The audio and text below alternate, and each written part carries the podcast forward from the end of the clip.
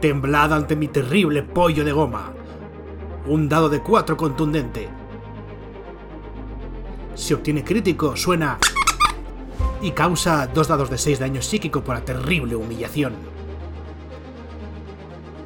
Hola a todo el mundo, os doy la bienvenida a Level Up, un podcast ofrecido por Ediciones Shadowlands dedicado a Dungeons and Dragons y en el que te echaré una mano para acercarte al juego y empezar tus aventuras en sus mundos. Yo soy Nacho Master y hoy hablaremos del equipo del personaje, especialmente de las armas y armaduras.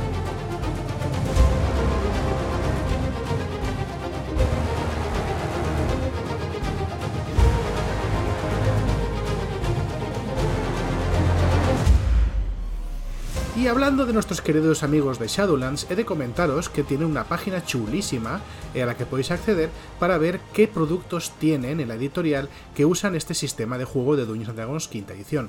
Solo por entrar, husmear y apuntaros, podéis ganar acceso a un par de Shadow Shots, un par de aventuras cortas muy chulas con las que podéis tener varias horas de diversión y podéis empezar a romper mano con este juego.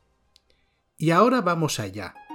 No voy a entrar a definir ni a hablar de todo el, capítulo de equipo que tenéis en el manual del jugador, porque sinceramente es enorme, está lleno de cosas y nos llevaría varios capítulos. Y creo que tampoco es necesario, porque bueno, en fin, podéis entrar y leerlo. Em, sí que me gustaría hablar de todos modos de un par de cosillas de este capítulo que son las que probablemente usaréis más a menudo, como es la tabla de armas y la tabla de armaduras y eh, aclarar un par de cosillas, que, un par de dudas que la gente suele tener respecto a estos objetos del equipo. Vamos a empezar, si os parece bien, por las armaduras.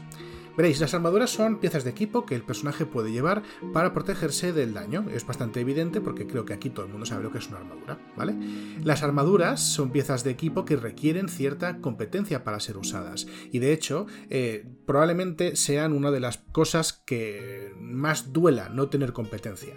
Como sabréis ya por los capítulos que hemos hecho cuando hablábamos de las clases, el tipo de armadura a la que una clase de personaje puede acceder la hace sensiblemente mejor en combate. Cuantas más capacidad de elección tenga sobre la armadura, eh, puede adaptarse mejor y tener varias estrategias a la hora de darse de cazos contra un enemigo. Hay, eh, por ejemplo, clases como el guerrero que pueden funcionar igual de bien llevando una armadura completa muy gruesa o llevando armaduras ligeras pero invirtiendo fuertemente en la en la destreza, ¿vale?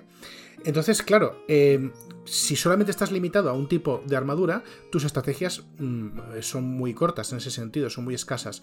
Pero si puedes acceder a varios tipos de armadura, pues entonces la cosa pues, cambia un poquito.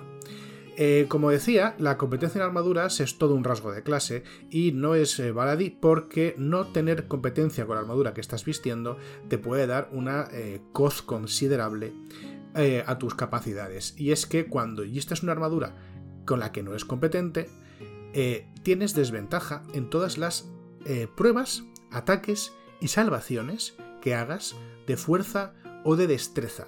Ahí es nada. O sea, es un montón. Es una putada muy gorda. Pero es que además, si tu clase es capaz de lanzar conjuros, mientras vistas una armadura con la que no es competente, tampoco puedes lanzar conjuros. Es decir, las eh, penalizaciones por llevar una armadura que no corresponde a tu clase son tan altas que realmente la competencia con armadura te está prácticamente prohibiendo que uses esa armadura. Eso no es, como te digo, no es un moco de pavo y nos hace pensar un poquito más en cómo está hecho el diseño de clases dentro de Dungeons and Dragons y qué nos está diciendo el juego cuando le da a ciertas clases cierta competencia de armaduras y a otras no. Bien, Em, la armadura dentro de Dungeons Dragons se divide en tres tipos y un cuarto tipo aledaño, ¿vale? Este cuarto tipo de aledaño son los escudos, que entran dentro de las armaduras, dentro de las reglas, pero no son exactamente una armadura, tienen unas reglas ligeramente distintas. Mientras que los propios eh, los tipos de armadura propiamente dichos son armadura ligera, armadura media y armadura pesada. La armadura ligera eh, es un tipo de armadura que puede llevar casi casi cualquier clase y que comprenden eh, normalmente un montón de, tipos de, armadura que están hechos de algún tipo de tela gruesa o tejidos protectores o cuero endurecido, etc. Encontramos tres tipos dentro de las armaduras ligeras que son la armadura acolchada, la armadura de cuero y la armadura de cuero tachonado. Estas armaduras no dan demasiada eh, clase de armadura, o sea, están entre 11 y 12, que es bastante bajo, pero eh, nos permiten sumar nuestro bonificador de destreza completo cuando calculemos la clase de armadura, que como ya sabes, se trata de lo difícil que es impactarnos con un golpe significativo en combate. Además de esto, la armadura ligera tiene otra ventaja, y es que es la, más sencilla de poner y quitar, aunque pese a todo, y según nos dice el manual, aún tienes que estar un buen rato con ella, ¿no? Porque para ponerte una armadura ligera necesitas un minuto entero de estar operando con hebillas y con otro tipo de capas, y lo mismo para quitártela. Así que incluso con armadura ligera, eh, ponerte o quitarte una armadura pues no es, eh, no es sencillo ni es, eh, ni es rápido. Como te decía, este tipo de armaduras las puede usar prácticamente cualquier clase, salvo el monje, el mago y el hechicero, y son las que más típicamente van a llevar, por ejemplo, los pícaros. Las armaduras medias son algo más eh, gruesas y tienen mayor capacidad de protección que las ligeras. Se trata normalmente de eh, piezas de, tejido o piezas de cuero sobre las cuales se ponen otras capas protectoras más fuertes como láminas de, metal cosidas al cuero o cotas de anillos metálicos o incluso placas metálicas como es el caso de la coraza o de la media armadura. La, clase de armadura que dan estas armaduras medias está entre 12 y 15, a, las cual, a la cual se tiene que sumar el bonificador de destreza de nuestro personaje, pero en estos casos, cuando usemos armadura media, este bonificador de destreza se limitará a más 2. Esto es, si llevamos una coraza, nuestra clase de armadura será igual a 14 más nuestro, más nuestro modificador por destreza, pero incluso aunque tengamos una destreza de 16 o superior, este modificador de destreza siempre se limitará a 2. Esto quiere un poco eh, ponerse entre medio de, las armaduras ligeras que admiten toda la destreza y las pesadas, que como veremos no admiten ninguna, eh, y queda un pelín raro, pero bueno, eh, aún puedes sacarle algo de provecho a tener un generoso modificador de, destreza, sobre todo en algunas clases donde realmente la destreza, mm, bueno, es, siempre es buena porque nunca es mala, pero tampoco hace gran cosa, ¿no? como es el caso del bárbaro o del clérigo, que eh, tienen otros sitios donde invertir sus puntos de, característica. Decíamos además que este tipo de, este tipo de armaduras eh, son más difíciles de, quitar y de poner. Eh, para quitarse una armadura, ponerse, perdón, una armadura media, necesitas 5 minutos de estar por ahí jugueteando con hebillitas y con cotas y con movidas y cinturones, mientras que quitársela es mucho más sencillo y solo requiere de un minuto. Volvemos eh, a las armaduras para hablar de las armaduras pesadas. Y es que aquí estamos ante las armaduras más, eh, con más capacidad de protección de todo el juego. Las armaduras pesadas tienen un grado de protección de clase de armadura entre 14 y 18, siendo la más alta la legendaria magnífica armadura de placas, la plate completa, que te hace mm, parecer un caballero salido de la película Excalibur, ahí bien reluciente y cromado. Y eh, hay varias cosas que decir de este, tipo de armadura. Primero, que son las más escasas. Eh, no hay muchas clases que acceden a armadura pesada. El paladín, el guerrero y eh, por medio de ciertos dominios el clérigo. Y creo que no hay más personajes que accedan a armadura pesada por su clase. Pero es que además de esto, la clase de armadura que suele ser alta, que te ofrece una armadura pesada, no se modifica por la destreza en modo alguno. Ya no es que te la limite como con armadura media, es que no le puedes añadir nada más. Además de esto, las armaduras pesadas tienen una limitación adicional, y es que la mayoría de ellas tienen un requisito de fuerza. Esto es, necesitas tener un nivel concreto de fuerza para poder vestirlas adecuadamente. Así, sin ir más lejos, la armadura completa tiene un requisito de fuerza de 15, lo que quiere decir que si no tienes una fuerza de 15 o más, sufres una penalización que es que tu velocidad terrestre se reduce en 10 pies. Tiene cierto sentido si lo pensáis. Además de esto, eh, varias armaduras, tanto armaduras ligeras como medias, como sobre todo las pesadas, de hecho todas las pesadas, imponen desventaja a las tiradas de sigilo o las tiradas de destreza sigilo que tengamos que llevar a cabo mientras la llevamos puesta, lo que eh, hace a los guerreros y los paladines y a muchos clérigos, eh, pues eso, la ferretería andante de la que hablábamos el capítulo anterior. Quitarte y ponerte la armadura pesada es, como podéis imaginaros, bastante más complicado que las demás. Quitarte, eh, ponerte, perdón, ¿qué, ¿qué me pasa con quitarte la armadura? ¿Qué estaría pensando? Ponerte una armadura pesada te cuesta 10 minutazos y quitártela te cuesta 5 minutos, con lo cual es bastante probable que si te pillan en bragas, literalmente, no te va a dar tiempo a ponerte la armadura antes de que las flechas empiecen a surcar el aire o te aparezca un bicho con una espada que te quiera ensartar. Vamos a hablar de los escudos. Los escudos son exactamente lo que os imagináis, son placas o de madera y cuero o de cuero y metal que eh, están construidas de manera que puedas cogerla por la parte trasera e interponerla entre tú y una pieza de metal u otro eh, instrumento cortopunzante que quiera hacerte daño. A efectos de reglas, en los en Dungeons and Dragons, los escudos ocupan una de las manos del personaje y eh, aumenta la clase de armadura en más 2. Da igual la armadura que estés vistiendo, si usas un escudo, esa armadura sube en más 2. Y solamente puedes usar un escudo al mismo tiempo. ¿Qué pasa cuando no tienes competencia con el escudo? Pues según el manual pasa lo mismo que si no tuvieses competencia con otro tipo de armadura, lo que me parece bastante heavy, pero bueno, tiene cierto sentido si lo pensáis. Eh, la cuestión es que un personaje que no tenga por clase acceso a un escudo no pueda usarlo porque al fin y al cabo el escudo sigue siendo una ventaja eh, bastante considerable, da dos puntos de clase de armadura que no es moco de pavo en este juego. Los escudos eh, tardan bastante menos que ponerse y quitarse, de hecho no se ponen y se quitan, sino que se embrazan, ¿no? se ponen en el brazo, vaya, y solamente se requiere una acción para eh, equipar o desequipar un escudo, que es bastante, sí, lo, bastante, pero bueno, ya no son un minuto, ni cinco, ni diez minutos. Y eh, para los Moonskins, que os lo estáis preguntando, no, no puedes llevar más de un escudo. Bueno, sí puedes, pero solo te puedes beneficiar de uno al mismo tiempo.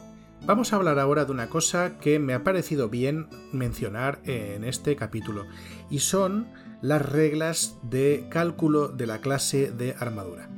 Ya hemos visto varias veces en la clase de bárbaro, en la clase de monje y en la clase del hechicero, especialmente cuando hablábamos de, de la herencia dracónica, creo que se llama, ¿no? este hechicero que tiene sangre de dragón, el que usamos para Elsa, vaya, que a veces nos pueden dar las reglas eh, alguna, mm, alguna fórmula para calcular nuestra clase de armadura. En el caso del bárbaro, si os acordáis, decía cuando no llevaba armadura, pero sí, lleva, sí puede llevar escudo, su clase de armadura podía calcularse como 10 más su bonificador de destreza más su bonificador de constitución. Mientras que, por ejemplo, el monje decía que en estas mismas circunstancias, yendo sin armadura, podía eh, calcular su clase de armadura como 10 más su bonificador de destreza más su bonificador de eh, sabiduría. Y en el caso de los hechiceros de sangre dracónica, su clase de armadura cuando no llevaban armadura era 13 más destreza. Vale, ¿qué pasa si un bárbaro se hace monje? ¿Qué pasa si un monje se hace también hechicero de sangre dracónica? ¿Qué pasa si al final nuestro monje puede... Eh, tiene esas dos capacidades para combinar clases de armadura, ¿no? Pues en este caso tendremos que elegir, que es lo que nos dice la página 14 del manual del jugador. Cuando las reglas nos ofrezcan más de una manera de calcular nuestra clase de armadura, tenemos que escoger la que más nos convenga. En el caso de la defensa sin armadura del monje y el bárbaro es un poco distinto, como ya vimos en su momento, ya que te quedas con la primera que hayas, eh, que ganado.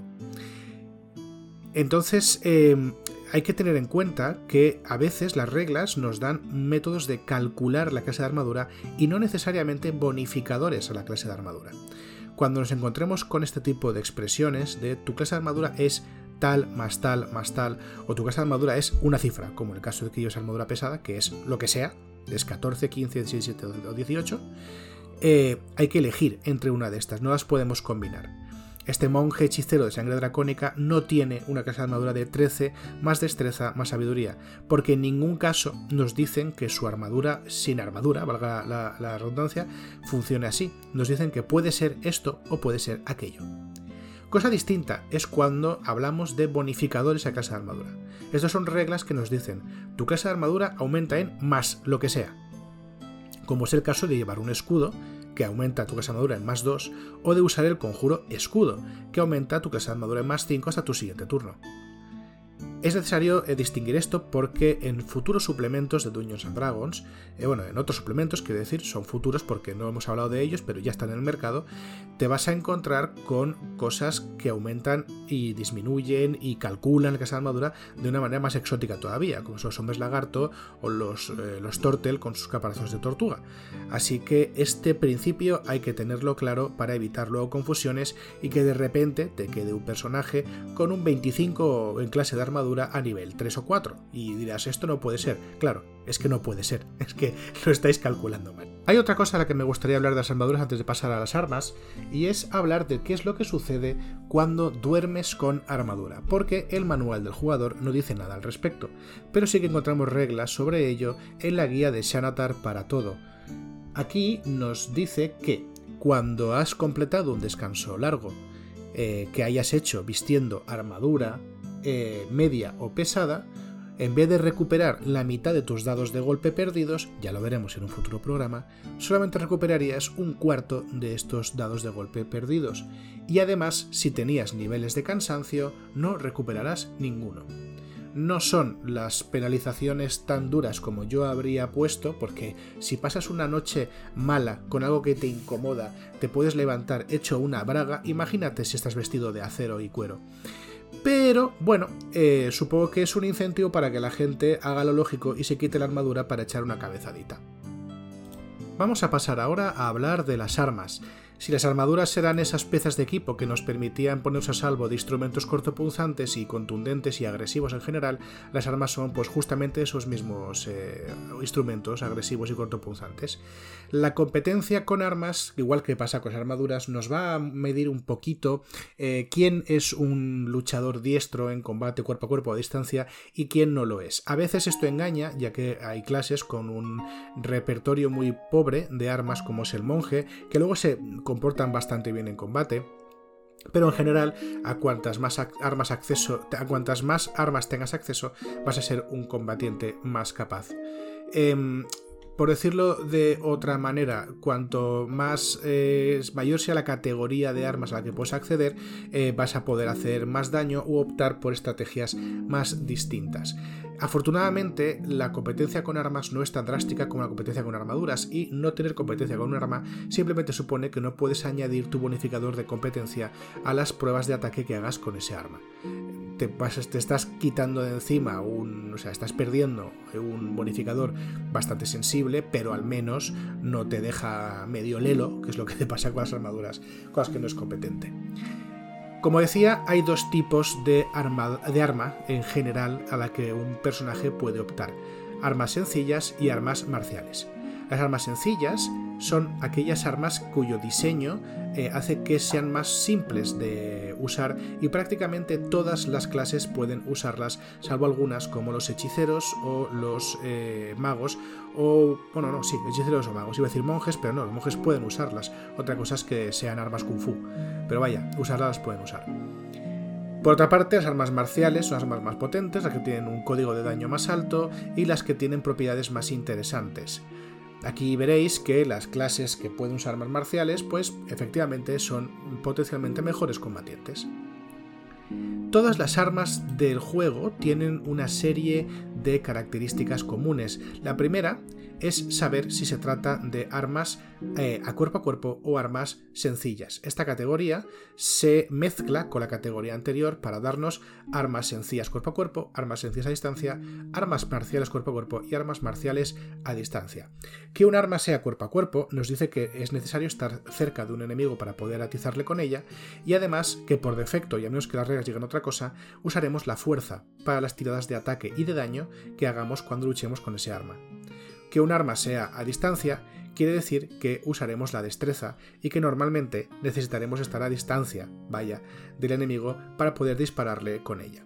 Como veréis, la excepción a esto, como ya lo hemos visto además en otras, en otras ocasiones, son las armas sutiles que pueden usarse en cuerpo a cuerpo, bien ya sea con fuerza o con destreza, y las armas arrojadizas que pueden usarse a distancia, ya sea con destreza o con fuerza. Todas las armas además tienen un código de daño. Este código suele ser un dado o bien una combinación de dados que nos dice cuánto daño causará el arma cuando se impacte con ella. A este código de dado debe sumarse el modificador correspondiente a la característica que se ha usado en el ataque, ya sea fuerza, sea destreza o sea otra, porque hay eh, capacidades muy esotéricas que permiten a los personajes atacar y dañar con características inusuales. Este daño de arma además viene acompañado de una etiqueta que nos dice qué tipo de daño va a causar. Normalmente en caso de las armas será contundente, por ejemplo para los bastones o los martillos, perforante, como por ejemplo para las dagas o los arcos, o las flechas en realidad, pero nos entendemos, y cortante, como es el caso de las espadas o de las agujas. Además de esto, las armas tienen una serie de propiedades que alteran bastante la manera en que estas armas se usan. Hay que aclarar que eh, en Dungeons and Dragons hay un montón de cosas que pueden alterar la manera en que eres capaz de usar un arma gracias a estas propiedades e incluso al tipo de daño que causan, con lo cual al final esta diferenciación no es baladí. En cuanto a propiedades de las armas, encontramos muchas que, como digo, modifican la manera en que se usan. Así, por ejemplo, tenemos las armas que eh, eh, especifican que deben usarse a dos manos, eh, lo que quiere decir que para hacer un uso correcto o posible incluso del arma se deben dedicar a ambas manos. Algunas armas necesitan las dos manos simplemente porque son muy aparatosas, pero otras porque además de eso son pesadas, que es otra propiedad que veremos más adelante. Las armas que tienen alcance pueden usarse para hacer ataques a distancia y ponen su alcance en pies entre paréntesis. Este alcance siempre está expresado en dos cifras. La primera es eh, el alcance hasta el cual se puede disparar el arma sin ningún tipo de penalizador, mientras que si se dispara hasta el segundo alcance se impondrá desventaja en la tirada y no se puede alcanzar un objetivo que está más allá del segundo alcance que se muestra en, la propiedad del arma. Hablábamos antes de las armas arrojadizas. Las armas arrojadizas pueden ser lanzadas para realizar ataques eh, a distancia con ella. Son normalmente armas cuerpo a cuerpo que están equilibradas para poder eh, hacer este tipo de ataques a distancia. Además de esto, cuando se hace un ataque a distancia con un arma arrojadiza, es posible elegir eh, aplicar el modificador de destreza o de fuerza para hacer la tirada de ataque y de daño. Cuando hablamos de eh, las armas con gran alcance, eh, hablamos de esas armas que tienen un asta muy larga que permiten pinchar o molestar al enemigo a una distancia relativamente prudencial. Estos son pues muchas armas de, asta, vaya, propiamente dichas, como son la alabarda o la aguja o la pica, por ejemplo. Eh, y esto nos permite a la práctica atacar a un enemigo que está a 10 pies de distancia en vez de simplemente a 5 pies. Ya hablaremos del combate táctico y veréis cómo eh, el combate en Dungeons and Dragons está imaginado en una especie de casillero, donde cada casilla es un espacio de 5 pies por 5 pies, que viene ser un metro y medio por un metro y medio. Normalmente solamente puedes atacar con armas cuerpo a cuerpo a una criatura que esté en, en una casilla contigua, es decir, a 5 pies de distancia. Sin embargo, con un arma con gran alcance, puedes atacar a una criatura que esté a 10 pies de distancia, lo que quiere decir que si esa criatura no tiene manera de atacarte a esa, distancia, pues eh, estás eh, en una posición clara de ventaja. Las armas ligeras son armas eh, pequeñas, fáciles de manejar y de esconder, y son especialmente importantes porque son las que influyen en el combate con dos armas. Normalmente, y ya lo veremos, cuando combates o cuando quieres combatir con un arma en cada mano, estas armas tienen que ser ligeras, con lo cual eh, solamente las armas que tengan esta capacidad servirán para usar eh, un arma en cada mano con tu personaje. Aquí viene una propiedad muy interesante, que es la propiedad munición se suele, esto es, curioso, es muy, es muy gracioso porque esta propiedad se suele confundir mucho con otra que viene un poco más tarde, que es la propiedad recarga. Veréis, la mayoría de las armas a distancia tienen la propiedad munición.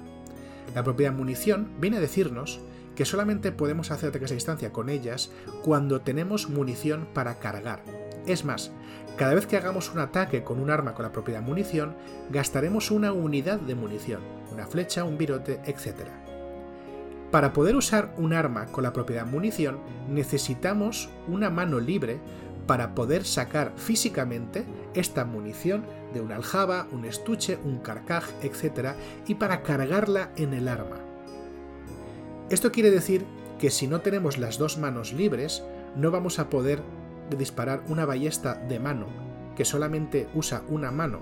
O bueno, sí la podremos usar una vez, pero luego, si quiero volver a poner un virote en la ballesta de mano, necesito una mano libre. Esto parece lógico, pero luego, con ciertas eh, capacidades de personaje, no se entiende muy bien. Eh, entonces es, importante eh, tener en cuenta que la propiedad que te obliga a tener una mano libre para ir cargando las piezas de munición en el arma, ya sea una ballesta o un arco o lo que sea, es la propiedad munición y no la propiedad recarga que veremos a continuación. Porque la propiedad recarga lo que nos dice o lo que nos intenta representar son esas armas que necesitan mucho tiempo para ser recargadas, como son por ejemplo las ballestas. La propiedad recarga lo que nos dice es que solamente podemos dispararla una vez cuando utilicemos una acción, acción adicional o reacción para atacar con ella, aunque normalmente pudiésemos hacer más de un ataque con este arma. ¿Qué quiere decir esto? Quiere decir que un guerrero de nivel 11 que tiene tres ataques como tres soles, si usa una ballesta, solamente puede disparar una vez con ella porque tiene la propiedad recarga. Repito, lo que te obliga a poner la munición en el arma para disparar no es la propiedad recarga, aunque lo parezca, es la propiedad munición. Por tanto, aquellas cosas del personaje que te permiten ignorar la, propiedad recarga no te están eh, permitiendo ignorar la propiedad munición. Aún necesitas ser capaz de cargar físicamente el arma eh, con munición. Aclarado esto, vamos a pasar a la propiedad pesada. La propiedad pesada se aplica a armas que son, bueno, pues pesadas, grandes, voluminosas y que normalmente suelen atacar con su masa. Eh, ¿Por qué es importante esto? Primero porque la mayoría de las armas pesadas exigen dos manos para poder ser usadas. Y la segunda, por no decir todas, no, no lo he mirado, pero estoy casi seguro de que son casi todas o todas. Y por otra parte, porque las criaturas de tamaño pequeño, como nuestros queridos eh, medianos o gnomos, tienen desventaja en las tiradas de ataque con armas pesadas, debido a que, por muy fuertes que sean, eh, su gran volumen y su, les hace desequilibrar si no son capaces de blandirlas con efectividad. Acordaos cuando hablábamos de que en la puntuación de fuerza no lo es todo a la hora de hablar eh, cómo efectivamente puede usarla una criatura, sino que cosas como el tamaño también influyen mucho. Pues aquí tenéis un buen ejemplo. Las armas sutiles son armas que se basan en la precisión para causar daño, como son el ejemplo de las dagas, las espadas cortas o los estoques. Cuando ataques con arma sutil podrás elegir eh, destreza o fuerza a la hora de hacer tus tiradas de ataque y daño en combate cuerpo a cuerpo. Por último, las armas versátiles pueden usarse con una o con dos manos. Si se usan con dos manos, es posible normalmente acceder a un dado de daño eh, ligeramente superior para representar que se está eh, usando más fuerza de lo normal para hacer el ataque. Este es el caso del bastón, que es, hace un dado de 6 de daño contundente, pero si usa dos manos hace un dado de 8, o de un martillo de guerra, que hace un dado de 8 de daño contundente, pero si se usa dos manos hace un dado de 10. Aquí habríamos acabado con las propiedades más comunes de las armas de combate y eh, yo querría hablar de un par de cosillas más. La primera es de las armas improvisadas. Un arma improvisada es cualquier cosa que estés usando como un arma, pero que realmente no lo es, o que estás. Eh, o un arma que estás usando de la manera que no toca, ¿vale? Este es el ejemplo más clásico de cuando coges un arco y le pegas un guantazo a alguien con él, o cuando coges tu hacha de guerra o hacha de combate enorme a dos manos y la lanzas por el, por el aire para pegarle a alguien con ella. Dado que estás usando el arma de una manera en que no está, eh, para la que no está diseñada, eh, se considera en ese momento un arma improvisada. Algunas piezas de equipo que no son exactamente armas, como los escudos, cuando se usan para atacar o para dañar, también se consideran armas improvisadas. ¿Qué pasa con las armas improvisadas? Que las armas improvisadas no aplican ninguna de sus propiedades cuando se usan como tal y además de eso causan un daño distinto, que es un dado de 4 puntos de daño. Las armas improvisadas también, eh, estas reglas también, también, se aplicarán a los momentos donde coges cualquier cosa que haya a tu alrededor y se lo estampes en la cabeza a otra persona. Solo que en este caso usaremos unas reglas un pelín distintas. Por defecto, estas armas causarán un dado de 4 puntos de daño. Pero es posible que si un arma improvisada se parezca mogollón a otro tipo de arma, podamos usar en su lugar estas características de ese tipo de arma concreto. Por ejemplo, si estamos usando una almádena, que normalmente es una especie de mazo grande de obra para la cantería o para la carpintería, y lo usamos para atacar a un enemigo, pues se parecerá bastante, digo yo, a una, una maza a dos manos, que no me salía el nombre del arma. Simplemente por diseño y por efecto sobre el enemigo. Entonces mm, es más eh, sensato, ¿no? Tiene más lógica usar los valores de este arma que los de, pues eso, un dado de 4, ¿no? Que es el arma por defecto, eh, el arma improvisada por defecto. Así que estas son las reglas para las armas. Em, improvisadas. Usa un dado de 4 y si el arma se parece muchísimo a otra arma que ya existe, pues usa los valores de ese arma. Yo personalmente eh, recomiendo mm, no usar el valor de un arma que esté diseñada como tal, sino algo que, que sea un poquito peor. No es lo mismo coger el cuchillo ¿no? en este caso es un, mal ejemplo, porque sigue siendo un dado de 4. Iba a decir un cuchillo de cocina y de una daga. Pero es que da igual. Pero no es lo mismo, el, ejemplo que estamos poniendo, ¿no? Es, no es lo mismo usar un mazo de obra que usar una maza a dos manos que está diseñada para el combate. Más que nada porque mm, le quitas un poco de valor ¿no? a, la, posibilidad de acceder a ese tipo de, arma. Pero a lo mejor sí que sería una buena idea darle a ese mazo de obra, en vez de un dado de 4, un dado de 10, que es lo que usas, que es lo que ganas cuando usas un martillo de guerra a dos manos. No sé, cada uno aquí es libre para hacerlo lo que considere más adecuado, desde luego. Ya para acabar, me gustaría hablar de una cosilla que en el manual del jugador no aparece, pero sí aparece en la guía del Dungeon Master y que en alguna ocasión me ha sucedido o he tenido que improvisar durante mis partidas. Así que yo os lo comento y así si os surge esta necesidad, pues no tenéis que improvisarlo, o sí, pero al menos ya sabéis lo que dicen las reglas oficiales. Eh, en la guía del Dungeon Master nos habla de qué sucede con las armas que están diseñadas para criaturas más grandes de tamaño mediano. Normalmente, todas las armas del, Bueno, normalmente no. Todas las armas del manual del jugador están pensadas para criaturas de tamaño mediano, aunque la mayor parte de las mismas puedan ser usadas por criaturas pequeñas sin ningún tipo de problema, salvo las pesadas, como ya hemos visto. Pero ¿qué pasa cuando eh, nos encontramos con, con la espada larga de un gigante? ¿no? ¿Qué pasa cuando encontramos un arma que para un gigante es una espada larga, pero para nosotros pues es un bichardo de metal enorme? Pues en ese caso las reglas nos dicen que una espada hecha para una criatura más grande de mediano doblará su código de daño por cada categoría de tamaño superior. Es decir, eh, si este gigante, un gigante de las colinas, pongamos, es de tamaño enorme, eso quiere decir que está dos categorías de tamaño por encima de la humana. Así que si un humano usaría una espada larga para su tamaño y haría un dado de 8 de daño, eh, para un gigante haría 3 dados de 8 de daño, porque son dos categorías más. Pero es que ese mismo gigante, si usase un espadón, eh, ese espadón haría 6 dados de 6, eh, de daño, no dos dados de 6 como pasa con un humano. Además de esto, claro, sería muy jugoso decir, bueno, pues entonces yo le robo la espada a un gigante y voy a ir metiendo unos cates que no son normales. Pero eh, la, guía del Duño Master también nos dice que usar un arma que está diseñada por una criatura más grande que tú impone desventaja en las tiradas de ataque y que si este arma está diseñada por una criatura que sea dos o más categorías más grande que tú, es posible, el Dungeon Master puede decidir que directamente no puede usarse. Porque recordemos, no es todo una cuestión de fuerza, sino también una cuestión de equilibrio de las cosas. Es el mismo, es el mismo motivo por el cual eh, nuestro halfling, nuestro mediano bárbaro de fuerza 20, no puede usar una gran hacha eh, porque es pesada y por muy fuerte que él sea, sigue siendo chiquitito. Y con estos detalles me voy a despedir de vosotros durante esta semana, citándoos aquí para la semana que viene, porque empieza la sangre, la violencia, empieza el combate. Hasta luego.